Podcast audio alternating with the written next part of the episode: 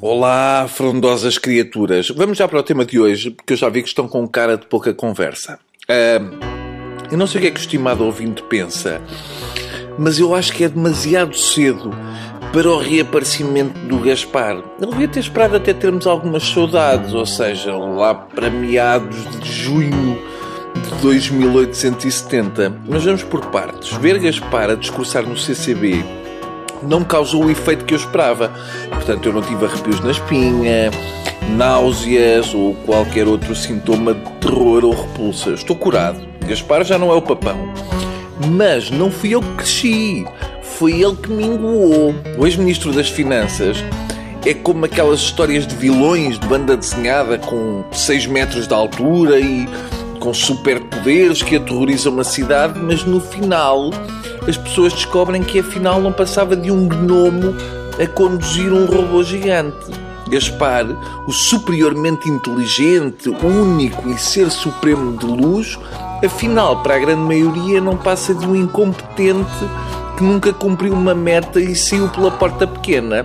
É uma bimbi alemã que não conseguia fazer uma canja. Gaspar é o economista não político que atribuiu à chuva os desvios no orçamento e é o grande patriota que nem o nosso fuso horário usava. Portanto, ninguém acredita.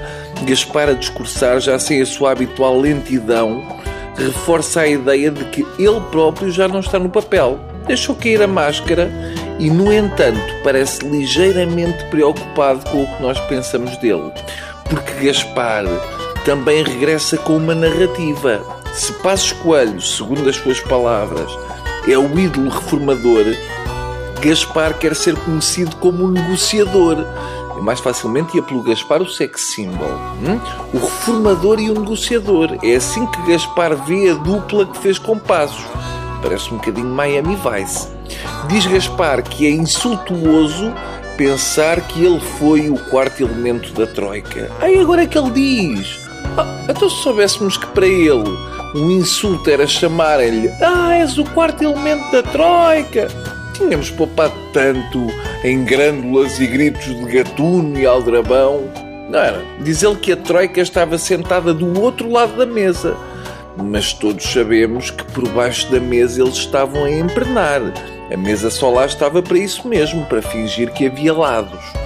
O livro de Gaspar, por Maria Avilés, devia ser como aqueles postais de Natal que abria-se e começava a ouvir a grândula. Eu li por alto, até me expulsarem da FNAC, porque eu não contribuo com dinheiro para a Laca, para a Maria João Avilés. E o que lá está escrito é tão tristinho. Fazendo uma espécie de resumo, podemos dizer que há quem sonha cores e há quem sonha preto e branco.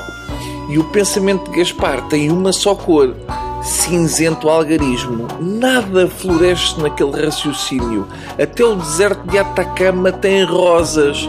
Mas para Gaspar, florescer é incerteza, crescimento é imprevisibilidade. E não se pode viver assim, com tanta vida. Para o ex-ministro das Finanças, a felicidade é o coma controlado. Custa acreditar como é que um indivíduo destes tem coragem de sair à rua, tal é a imprevisibilidade da vida. Portanto, é muito fácil chegar à conclusão que Gaspar ou era economista do FMI ou era serial killer. Ele optou pela primeira, provavelmente, porque os serial killers são muitas vezes apanhados. Tá? É isto. Voltamos amanhã, se estiver sol e se estiverem para aí virados. Adeus.